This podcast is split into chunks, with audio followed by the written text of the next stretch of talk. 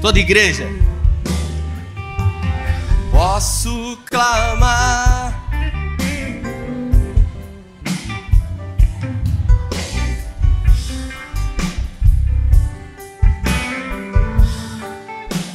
Sim, eu.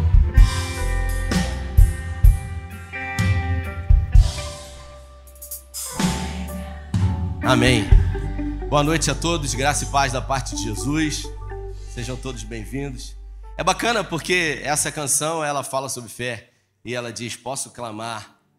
E às vezes a gente fala que a gente tem fé, mas a verdade é que dentro de nós a gente duvida. E uma coisa é dizer, outra coisa é realmente acreditar. Não basta dizer que tem fé. E a Bíblia fala que a fé é um dom. E se é um dom, foi Deus que deu. E todo dom, ele pode ser aperfeiçoado. Tem gente que nasce com um dom. E a Bíblia fala que o Espírito Santo, Fabi, deliberou dons. Deliberou. Se você descobrir o dom que Deus te deu, e se você se predispor a aperfeiçoar esse dom que Deus deu a você, isso faz toda a diferença na sua vida. O problema é que às vezes nós queremos aperfeiçoar, Marcelo, o dom que nós não temos. Por exemplo, você recebeu um dom, jogar bola, você jogou futebol, não é verdade? E você aperfeiçoou esse dom. Julico também foi jogador, né, Julico? Aperfeiçoou. No meio do caminho, né, o inimigo ficou furioso, deu um problema no joelho. Talvez se você não tivesse tido problema no joelho, não estaria aqui hoje. Glória a Deus por isso, não é verdade? Mas quando, Fábio, você uh, tem a capacidade de identificar o dom que você tem e aperfeiçoá-lo, multiplicá-lo, você se torna alguém extraordinário. E a gente vai falar sobre isso hoje, sobre uma fé extraordinária, sobre uma fé extravagante. E eu queria que você abrisse, ó, eu trouxe aqui um, um panozinho bacana aqui, eu não vou usar isso não, fique tranquilo, tá? É, eu vou usar isso aqui, na verdade, como tema de sermão. Se eu botar isso na cabeça aqui, vamos fazer figurinha. Vamos me chamar de Edir Macilo, ele que usa isso aqui. Então, abra sua Bíblia aí, se você pode. Evangelho de Marcos, no capítulo 5. Marcos, capítulo 5, versículo 21. Marcos, capítulo 5, versículo 21. Diz assim a minha tradução: Tendo Jesus voltado no barco para o outro lado, afluiu para ele grande multidão, e ele estava junto do mar. Eis que se achegou a ele um dos principais da sinagoga, chamado Jairo, e vendo-o, prostrou-se aos seus pés.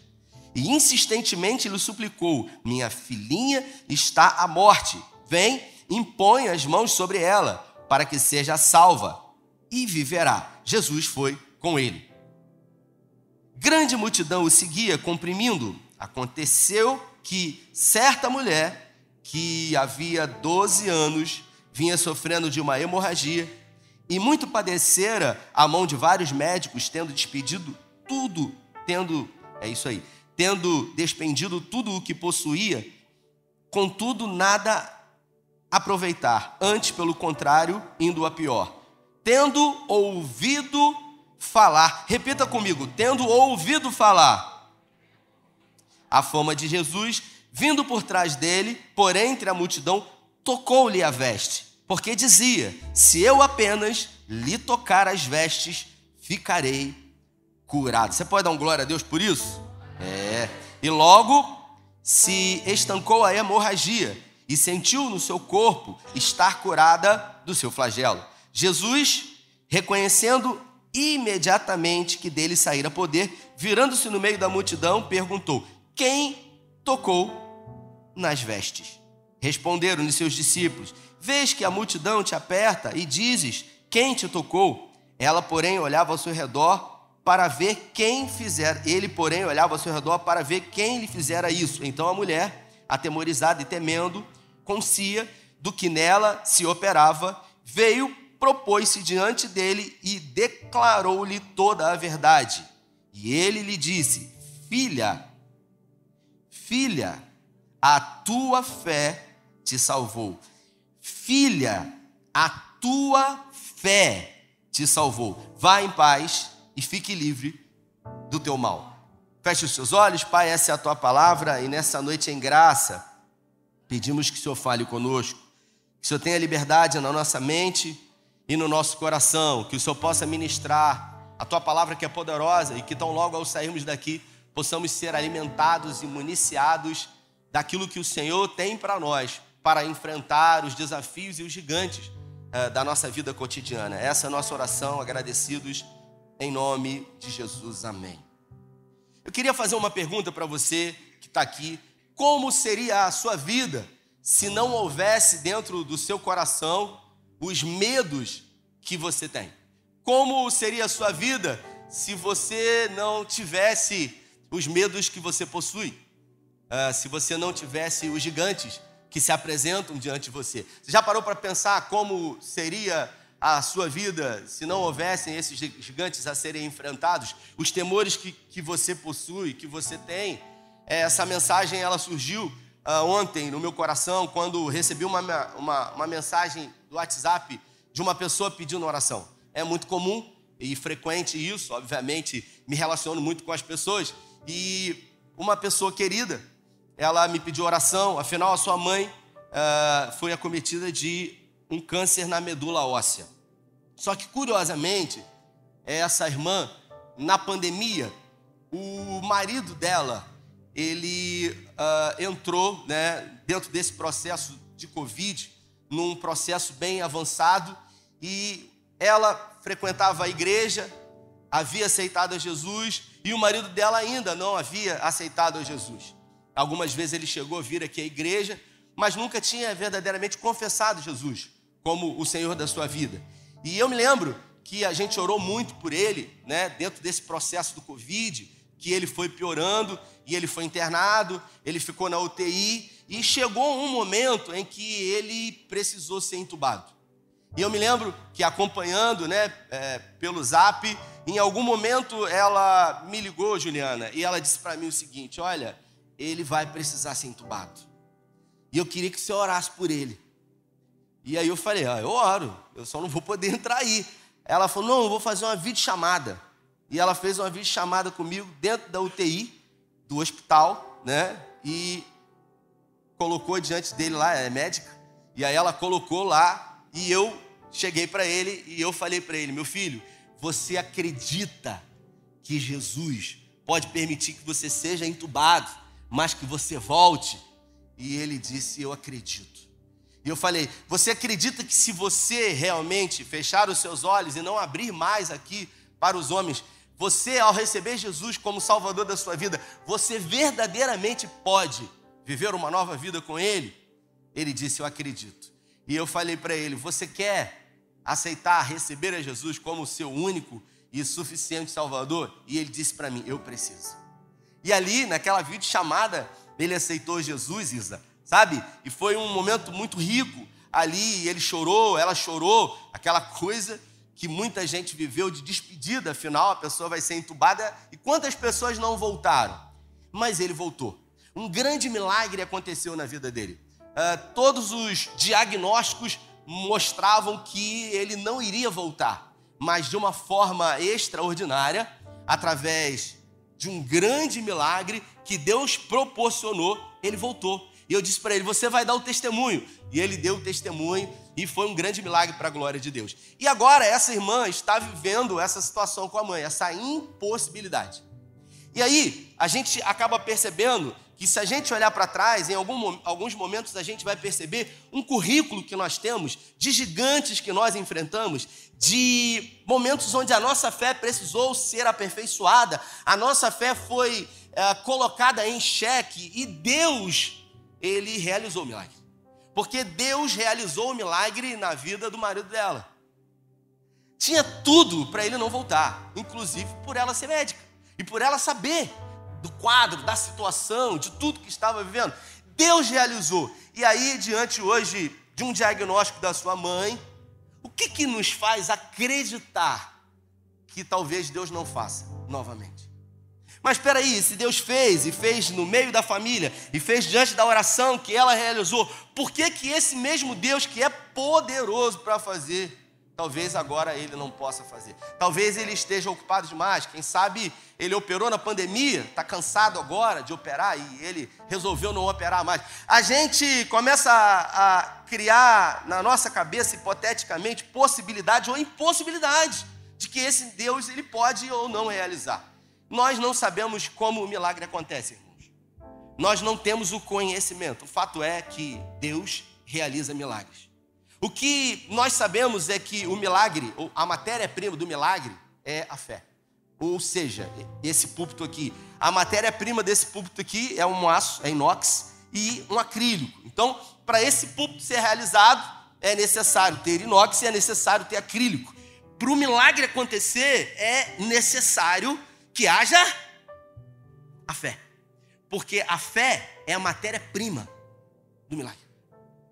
Mas nem todo mundo que tem fé consegue produzir o milagre, ou consegue fazer com que o milagre verdadeiramente aconteça na nossa vida.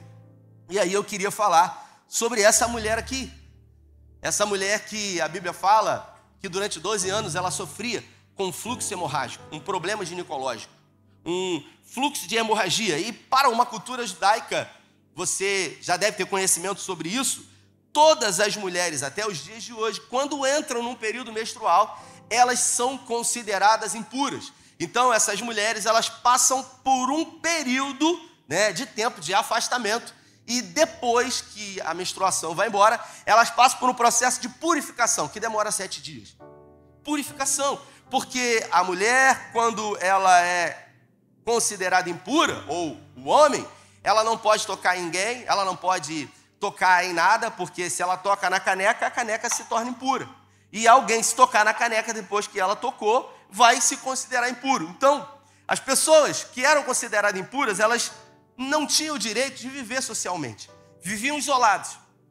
Para você ter noção, segundo esses escritos aqui, dizem que ela deveria ficar a uma distância mínima de 15 metros de qualquer pessoa. E se ela chegasse perto a quem quer que seja, ela deveria sinalizar. Porque senão ela cometeria um grande pecado. Então, o texto diz que ela era uma mulher impura. E ela não era impura ah, no período menstrual, ela era impura há 12 anos. Então, se ela tinha marido, não podia mais ter contato com o marido. Há quanto tempo? 12 anos. Se ela tinha pai e se ela tinha mãe, ela não teria mais a família, porque ela foi retirada do seio familiar por 12 anos. Então ela, se era filha de alguém, não era filha mais de ninguém. O rótulo, o título, o nome, a nomenclatura dela não era mais filha de fulano, era simplesmente impura. O seu nome já não é mais o seu nome. A Bíblia não fala o nome dela, mas vamos supor que o nome dela fosse Ana. Não era Ana, é a mulher impura. Então, essa mulher, ela perdeu tudo. Ela perdeu a dignidade, ela perdeu o acesso à, à, à sociedade, se tinha filhos, se tinha marido, se tinha pai, se tinha mãe, ela perdeu absolutamente tudo, inclusive a classificação de filha de alguém. E aí o texto diz, dentro desse contexto, que Jesus estava do outro lado do Mar da Galiléia, numa região chamada Decápolis.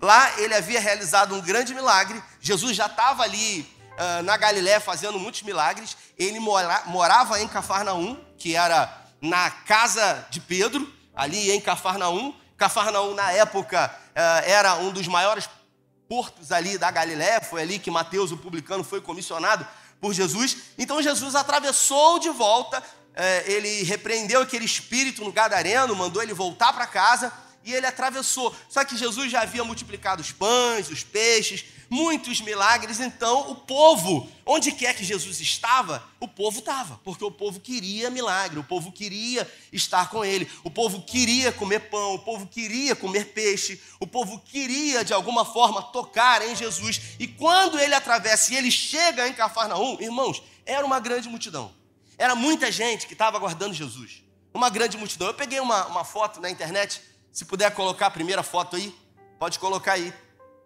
Isso. Então você imagina isso aqui. Jesus está ali, ó, no meio, né? Vamos imaginar isso aqui. Se você puder ver em casa depois esse milagre uh, representado na, na, na história do The Chosen, é um milagre extraordinário. E aí Jesus vem, o porto de Cafarnaum, as ruas estreitas, uh, e ele sabe, sendo apertado pela multidão, todo mundo em cima dele. E aí você imagina, ele quer passar, mas todo mundo está na frente, porque todo mundo quer tocar, todo mundo quer perguntar, todo mundo quer falar alguma coisa, todo mundo quer conversar com Jesus, todo mundo quer de alguma, de alguma forma externar alguma necessidade para ele, e ele não consegue nem direito andar. Os discípulos que normalmente faziam, né, aquele papel ali de contenção, Pedro, ele era é, uma espécie de segurança de Jesus, o que, que ele podia fazer diante de uma grande multidão dessa? É muita gente. Eu não sei se você já teve a oportunidade de andar num lugar que tem muita gente. Eu não sei se no mês de novembro ou no mês de dezembro você já, já foi no Saara, no centro da cidade do Rio de Janeiro. Eu não sei se você já teve essa oportunidade. Você, você fica preocupado de não ser atropelado pelas pessoas. Não sei se você já andou de trem. Né? Se você quiser andar de trem no Rio de Janeiro, você não precisa entrar no vagão. Basta simplesmente você estar na reta da porta. Você é empurrado pelas pessoas para dentro delas. Então é uma grande multidão, todo mundo empurrando um ou outro. Agora você imagina todo mundo querendo um lugar privilegiado. E normalmente as pessoas não têm a menor educação. Todo mundo quer empurrar, todo mundo quer chegar primeiro. Irmãos, não vocês, mas em outras igrejas, quando acaba o culto, a pessoa vai pegar o filho, sabe? Lá no departamento infantil, tem gente que fura a fila. Não aqui, gente, é em outras igrejas. Tem gente que fura a fila. A pessoa está na fila educadamente e descaradamente tem gente que, sabe, finge, faz demência. Não, e, e chama, e eu, é, é porque eu estou com pressa, é porque eu preciso. Todo mundo tem pressa. Todo mundo quer, de alguma forma, falar Deus. Está falando. Ainda bem que eu não fico lá embaixo, então não sei quem que faz, quem que não faz. E aí, de alguma forma, todo mundo empurra, todo mundo quer o seu primeiro. Se a gente disser que tem um brinde lá atrás, um para todo mundo, vai ter gente que vai correndo. Vai ter gente que vai querer esticar a mão na frente de todo mundo, porque fica com medo de, no final, não ter. Nós, seres humanos, somos assim. E Jesus começou a ser apertado por todo mundo. E é nesse momento que a Bíblia fala que Jairo se apresenta. Jairo era líder da sinagoga, a filha dele estava enferma, tinha 12 anos, e Jairo se apresenta para Jesus, e Jairo não era qualquer pessoa. Jairo havia provavelmente levado a sua filha a alguns lugares é, para receber oração e nada teve resultado. Como ele era uma pessoa importante, ele era líder da sinagoga lá, Jesus está sendo né, espremido por todo mundo, está querendo passar, está todo mundo esticando a mão. Jairo fala com Jesus diz que a filha dele está terrivelmente enferma e Jesus diz: Eu vou à sua casa. Porque ele pede: Só pode ir à minha casa? E Jairo, Jesus diz: Eu vou na sua casa. E Jesus começa a tentar ir na casa de Jairo, mas o pessoal não deixa, irmão. É muita gente em cima de Jesus. E a Bíblia fala que essa mulher, ela estava há 12 anos. Por muitos anos eu li essa história, por muitos anos eu já preguei várias vezes sobre esse texto, mas eu sempre achei que essa mulher ela tinha roubado a frente de Jairo. Porque se você observar no texto, quando Jesus chega, Jairo chega, fala da filha, e na metade do caminho essa mulher entra na frente, Jesus para, realiza o milagre nela, e depois alguém vem e diz para Jairo: eh, não incomode mais o mestre porque a sua filha morreu. Ou seja, eu sempre imaginei, Priscila, que essa mulher tinha roubado a frente do milagre na vida da filha de Jairo. Mas a verdade, Marcela, é que o texto diz que essa mulher estava enferma há muito tempo e ela se encontrava ali no porto de Cafarnaum antes de Jairo. Porque Jairo chegou quando ele ficou sabendo que Jesus estava ali. Mas ela foi para lá antes de todo mundo. Porque ela já tinha ido em todos os lugares.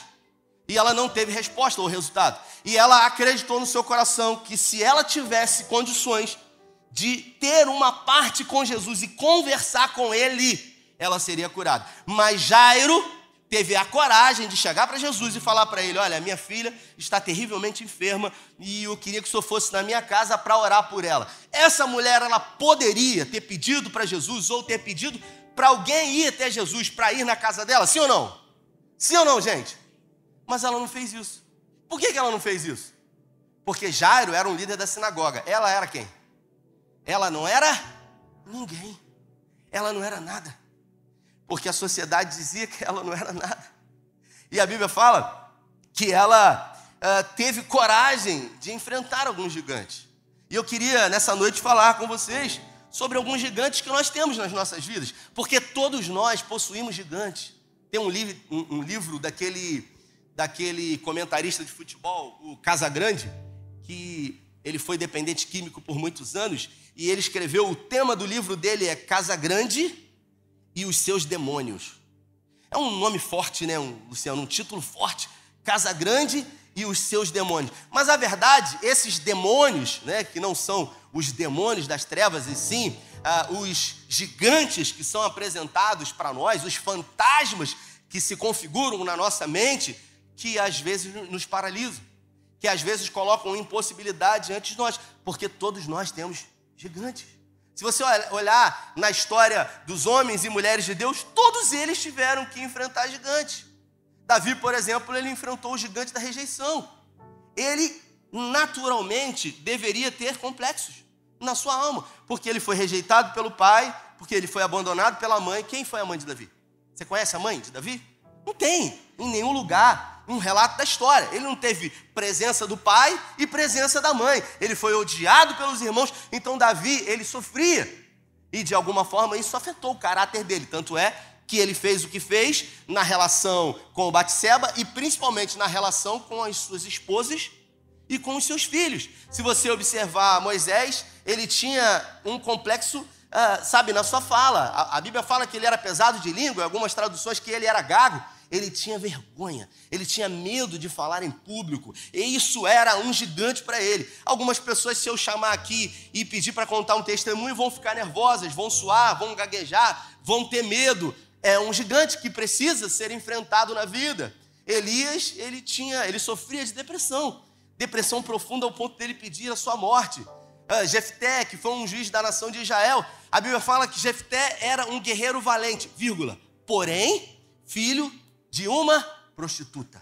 Então todo mundo tem uma vírgula, todo mundo tem um porém, todo mundo tem um gigante, todo mundo tem alguns fantasmas, alguns medos na sua vida, mas que necessariamente precisam ser enfrentados, porque nós como filhos de Deus, nós fomos chamados para vencer e derrubar gigantes. O gigante ele não tem por finalidade ou característica na nossa vida nos paralisar, pelo contrário. O gigante ele tem por finalidade fazer com que a nossa fé possa ser exercitada, a nossa fé possa ser colocada em prática.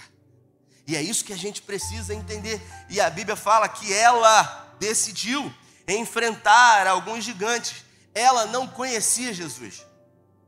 O texto diz que ela havia ouvido falar sobre Jesus. Quem conhece Jesus aqui, levanta a mão. Quem foi salvo por Jesus, levanta a mão. Quem conhece, lê a Bíblia, ora, tem um relacionamento com Jesus, levanta a mão que eu quero, que eu quero ver você. Se você conhece Jesus e você não tem uma fé como a fé dessa mulher aqui, você está em desvantagem. Porque a Bíblia fala que ela não conhecia. Ela tinha ouvido falar. Inclusive, nesse filme, ah, o texto diz que Jesus perguntou para ela e ela disse que tinha ouvido falar sobre ele no tanque de Siloé. Ou seja, lá no tanque alguém falou para ela de Jesus e ela decidiu acreditar. Então, ela teve apenas um fragmento, foi muito pouco. Não foi a porção que você tem, que vem às terças, que vem aos domingos aqui. Não, não, ela não conhecia Jesus. Mas o fato de conhecer ou não conhecer não limitou ela daquilo que ela experimentou, porque ela decidiu ela decidiu acreditar. Ela decidiu verdadeiramente ter coragem para enfrentar os gigantes que se colocaram diante dela. E a Bíblia fala que ela, ao enfrentar os seus gigantes, ela acreditou que seria possível. E isso me chama muita atenção diante da mensagem que eu recebi ontem, porque eu tenho orado por essa pessoa e isso me faz pensar que se Jesus fez uma vez nessa casa, dessa família que eu contei o testemunho, é porque ele pode fazer outra vez. Mas o problema é a gente acreditar que Jesus vai fazer hoje. Porque uma coisa é a gente contar o testemunho que ele fez ontem. Outra coisa é a gente ter fé e a certeza de que é possível que ele faça outra vez. Mas não é o mesmo Deus, não é tão poderoso quanto, não continua nos amando. A Bíblia fala que ele é o mesmo ontem, hoje, eternamente. Mas daí a gente acreditar é difícil. É difícil, sabe, colocar a nossa fé nesse lugar. O texto diz que ela decidiu acreditar. Ela não tinha mais nada. Ela simplesmente decidiu acreditar. E a gente precisa escolher naquilo que a gente vai acreditar. Porque às vezes a gente tem fé. Mas, Tiago, a verdade é que a gente tem fé na derrota.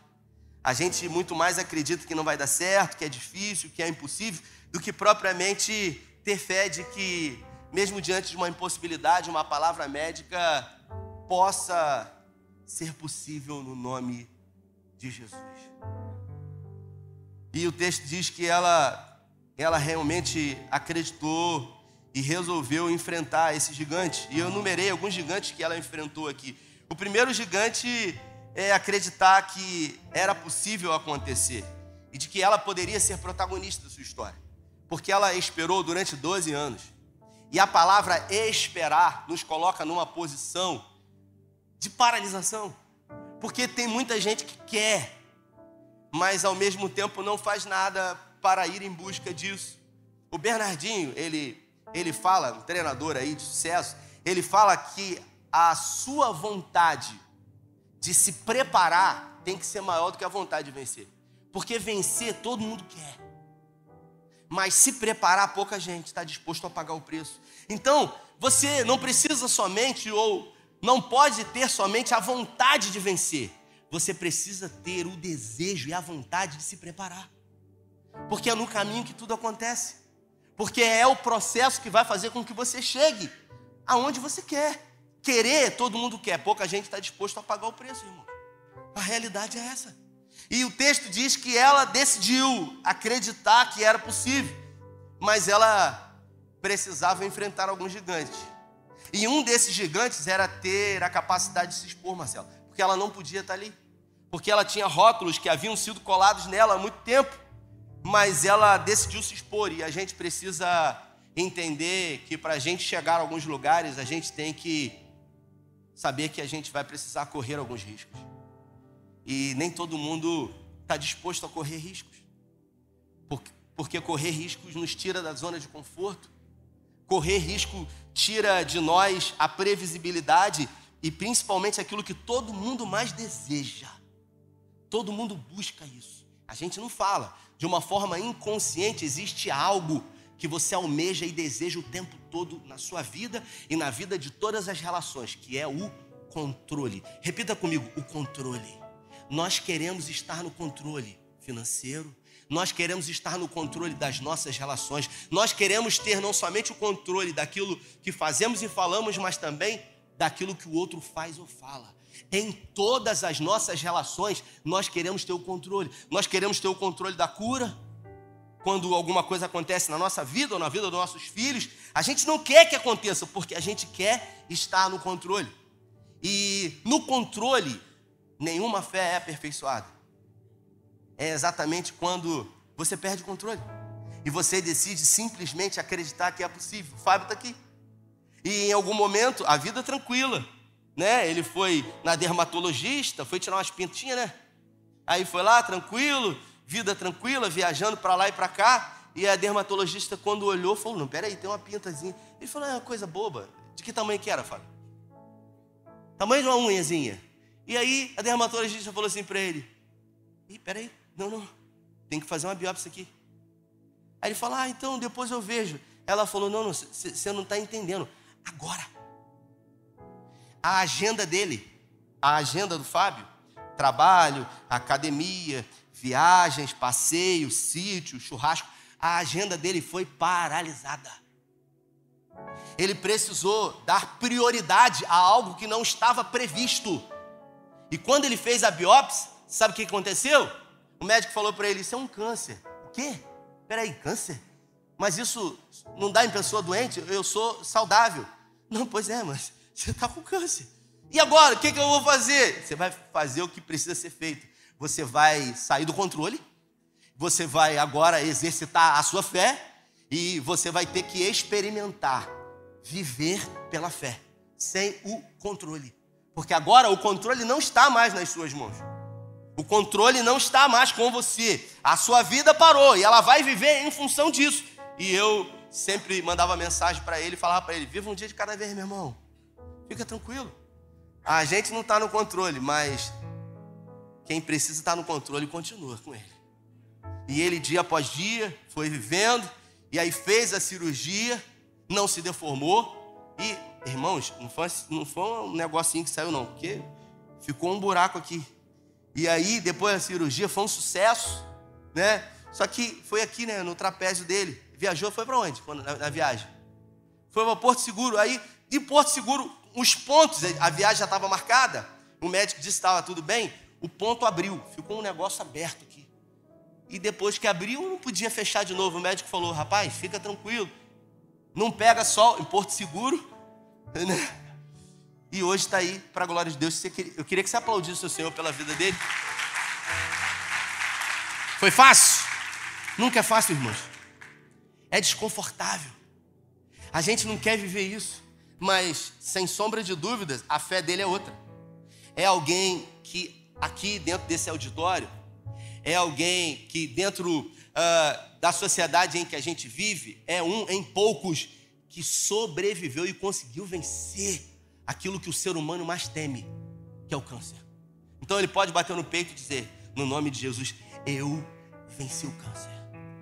Você tem noção do que é isso? Através de quê? Através de uma fé nele, uma fé extraordinária. Uma fé sem o controle, mas com a certeza de que o Senhor em Cristo sempre nos conduz em vitória. Ela decidiu correr risco, uniu a fé à atitude. Às vezes a gente diz que tem muita fé, mas a gente não tem atitude. A gente quer chegar em alguns lugares, mas a gente não se coloca. A gente olha para um monte de gente que chegou e a gente fala: Fulano teve sorte, Ciclano teve padrinho, e Ciclano. E a gente acredita que não existe espaço para nós, Raquel. Eu tava, eu tenho cadernos, eu anoto as minhas mensagens em cadernos, e tem muitos cadernos. De vez em quando eu releio esses cadernos, e eu estava lendo uma frase que eu escrevi alguns anos atrás. Isso me chamou muita atenção. Que no futuro não tem lugar marcado. Já parou para pensar nisso? No futuro, não tem lugar marcado de ninguém, irmãos. Não, é fulano vai chegar no futuro e ele vai conseguir. Não existe lugar marcado no futuro. É para aqueles que decidem perder o controle e viver uma fé sobrenatural. É para quem sai da zona de conforto.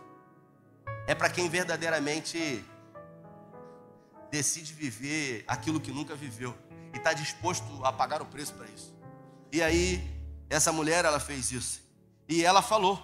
Ela teve uma atitude de ter uma visão. Ela disse: Se eu tão somente o quê? Tão somente o quê? Tocar. Por isso que eu trouxe, trouxe esse talite aqui. Isso aqui é um talite, né? Todo judeu, todo judeu, ele usa isso aqui. Às vezes, esse é o meu, tá meio sujinho, irmão. Não deu tempo de lavar, desculpa. Vou virar aqui para você não ver a sujeira. É o meu talite, né? Eu não uso, ele fica lá na minha, atrás da minha cadeira no escritório. E todo judeu ele utiliza isso aqui por dentro da roupa. Alguns judeus utilizam não dessa maneira aqui, desse jeito aqui, mas eles utilizam uma roupa interna, que é já um talite, que é uma espécie de, de, de primeira roupa que eles utilizam. Todo judeu utiliza isso aqui. Se não por cima da roupa, por baixo da roupa. E essa partezinha de baixo aqui que você está vendo azul com branca são as franjas do talite. O texto diz que essa mulher, ela não tocou nessa, nessa parte branca aqui. O texto diz que ela disse: se eu tão somente tocar na orla, na franja, foi aqui, ó, sabe? Foi nesse lugarzinho aqui. Então, você imagina, volta lá na primeira, volta na primeira foto, na primeira da multidão. Uma multidão, uma mulher impura, todo mundo querendo chegar perto de Jesus. Ela estava distante, porque ela não estava no meio da multidão, ela não podia estar ali. Então ela estava insegura ali, preocupada, imaginando como que ela poderia. Ela falou: pô, de repente ele vem falar comigo. Isso é improvável. Jesus não foi falar com ela. Foi ela que precisou se expor. Foi ela que precisou decidir. E aí o texto diz que Jairo falou com, com, com Jesus e ele continuou andando e de repente ela teve uma visão. Porque tudo na vida, eu falei quinta-feira passada, começa a partir de uma visão.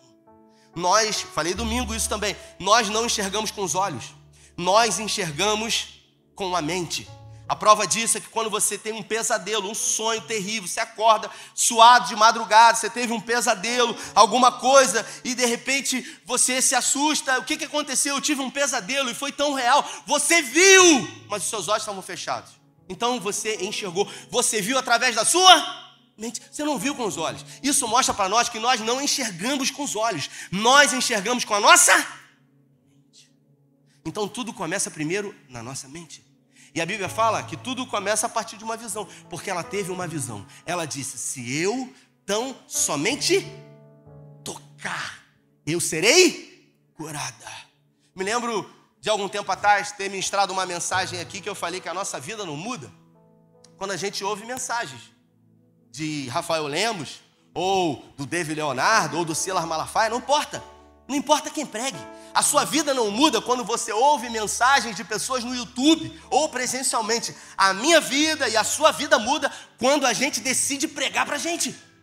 E ela decidiu pregar para ela. Ela disse: Se eu tão somente tocar, serei curada. Ela decidiu pregar para ela. É, que Lucas no capítulo 15 fala, o filho pródigo no país distante, depois de ter gastado todo o dinheiro, ele pregou para ele mesmo, ele disse: Tornar-me-ei ao meu pai, e direi: Pai, pequei contra ti, contra os céus, não sou mais digno de ser chamado teu filho, trata-me somente como um dos seus empregados. Ele está falando com quem? Ele está falando com quem? Ele está falando com quem, gente? Com ele mesmo. Então ele está pregando para ele. Essa mulher, quando disse, se eu tão somente tocar, serei curado, ela está falando com quem? E você fala com você? Quando você tem uma impossibilidade, você necessita de um milagre? Ou você fala com o Facebook, com o Instagram, ou você fala com as pessoas, ou você somente pede oração a todo mundo. Você fala com você. Você conversa com você. Você, de alguma forma, exercita isso dizendo: Eu creio que se eu colocar diante de Deus, eu serei curado. Ou você terceiriza isso para os outros. Não, ora por mim. Não, porque eu estou precisando. Não, eu vou no profeta, eu vou, eu vou no médico, eu vou onde quer que seja. Em qual momento a gente tem a capacidade de pregar para a gente mesmo? De dizer para a gente, assim como Davi no Salmo 27, ele começa: O Senhor é a minha luz, a minha salvação, de quem temerei? Quando os meus inimigos se levantam contra mim, eles tropeçam e caem. Aí no meio do salmo ele diz: Não aparte de mim o teu rosto, não fuja de mim a tua presença, Deus meu, é, não se escondas de mim. Aí quando chega no final, Davi resolve pregar para ele mesmo. Foi ele que escreveu o Salmo 27. Ele diz: Eu teria muitos motivos para perecer. Ele diz, Max: Pereceria sem dúvida, se eu não cresce, que verei a bondade do Senhor. E ele especifica o tempo e o lugar. Ele diz: Na terra dos viventes. Aí ele fala para ele, Luciano: Espera no Senhor, confia nele, ele fortalecerá o seu coração. Ele está falando com quem? Davi está falando com quem? Davi está falando com ele. Ele está falando com o coração dele. Ele está falando com o coração dele que é enganoso, que diz para ele que é impossível, que não vai dar mais tempo, que se esqueceram dele, que acabou. Ele está dizendo para ele: anima-te, tenha bom ânimo. Ou seja, existe momento, irmãos, que nós precisamos pregar para a gente mesmo. Se você não tiver ninguém para motivar você, é você que precisa se motivar em Deus. A Bíblia fala que quando Davi ele estava no território dos filisteus, lutando pelos filisteus, e os filisteus iam lutar contra Israel. E aí o rei dos filisteus liberou Davi. E ele morava numa cidade chamada é, Ziglag.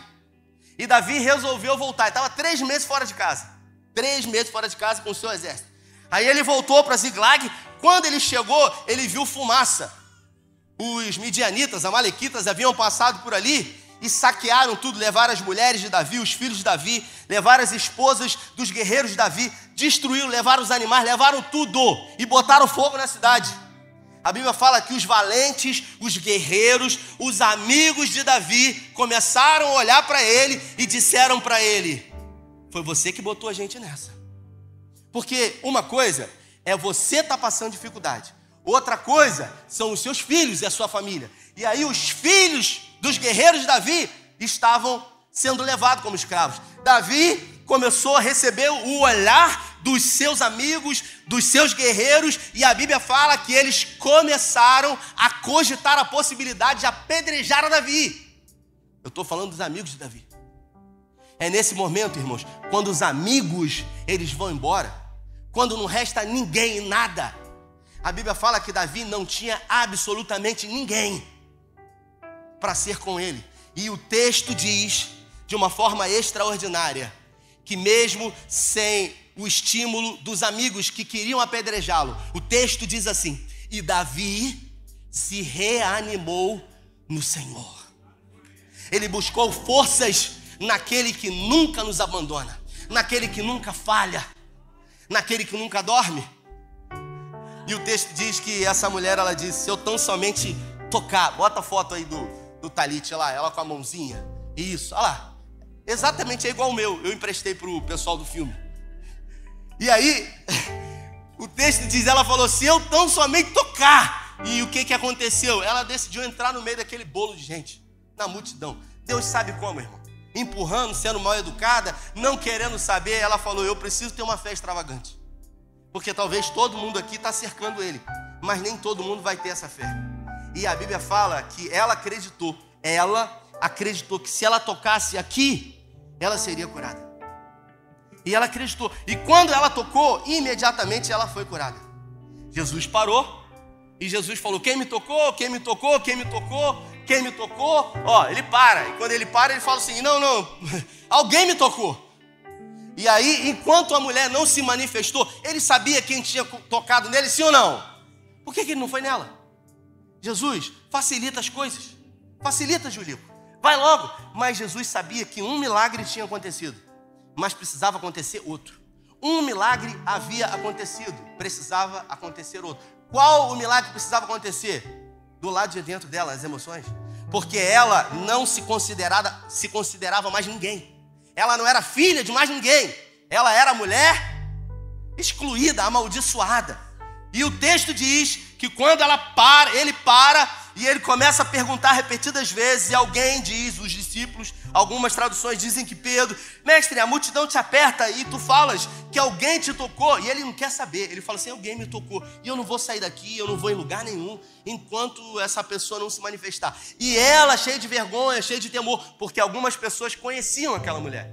E se ela se denunciasse, ela poderia ser considerada uma mulher que infligiu a lei porque ela, sendo impura, tocou um monte de gente. E o texto diz que ela falou: Fui eu. E eu estou uh, há 12 anos sofrendo com isso, e eu decidi que se eu tão somente tocasse. Nesse vídeo, ela fala: Eu só toquei na franja.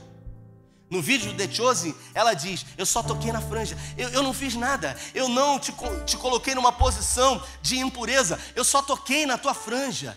E Jesus diz para ela: Não foi o toque na franja. Não foi o fato de você ter tocado aqui. Jesus diz para ela: não foi o fato de você ter feito isso. Jesus diz para ela: foi a tua fé que te curou. Foi a tua fé que te curou. E Jesus chama ela de uma classificação que há muito tempo ela não acreditava mais que era. Jesus olha para ela e Jesus diz: Filha, a tua fé te curou. Isso mostra para nós que não importa o que aconteça na nossa vida, nada pode tirar de nós a configuração, a nomenclatura de filhos de Deus, a impossibilidade, o milagre, o pecado, a tristeza, o olhar das pessoas, a falta de dinheiro, nada poderá nos separar do amor de Deus que está em Cristo Jesus. Não importa os rótulos que a sociedade tenha colocado em você, não importa as nomenclaturas que você tenha aceito porque eu me lembro que uma vez eu estava aqui na igreja, ô Fábio, e uma pessoa veio falar comigo, e ela mandou, tinha mandado mensagem no meu Instagram, Julio. Mandou mensagem no Instagram, um monte de gente manda. Aí contou a história e tal. Aí quando chegou aqui, falou para mim assim, Juliana, tudo bem? Eu sou a, a, aquela mulher que foi traída. Ah, ah, então quer dizer que você é isso. Ou seja, quando você se apresenta, você já apresenta a sua dor. Eu sou aquela mulher que foi rejeitada. Eu sou aquela mulher que foi traída. Eu, eu sou aquele que foi abandonado. Mas isso tem quanto tempo? Já tem muito tempo. Mas esse rótulo já faz parte de você, porque você decidiu acreditar nisso. E eu disse para ela: Você é o quê? Ou seja, você tem um nome. Então você não deve se apresentar como a sua dor. Porque algumas pessoas elas já absorveram a dor. Elas tomaram para si. Não, eu sou aquele que, que quebrou, que faliu. Eu sou aquele que aconteceu isso, que fui envergonhado. Não, não, você é um filho de Deus. Você pode ter estar passando por situações difíceis. A Bíblia fala que o justo, o justo, o justo, por sete vezes cairá, em nenhuma delas ele ficará prostrado. Jesus olha para ela e diz para ela: Filha, a tua fé. Não, peraí, mas eu já não tenho mãe. Eu já não tenho pai. Eu não posso ser chamado de filha de fulano ou de ciclano. Não importa o que tenha acontecido com você. Não importa o que a sociedade tenha dito para você. Nada e nem ninguém pode tirar quem você é em Cristo Jesus. Porque se eu pegar um espelho aqui e passar de mão em mão e pedir para cada um olhar para esse espelho e fazer uma avaliação sobre o que você vê. Que, que você está vendo aí? Aí você olha para você. Ah, esse sou eu. Aí Faz essa pergunta: quem é você? Se você pudesse analisar quem é você, o que, que você diria? Não para o outro, mas para você. Quem é você? Pergunta para quem está do seu lado: quem é você? Quem é você? Pergunta. Agora, se eu perguntasse para Deus, para Jesus, quem é você? O que que ele diria sobre você?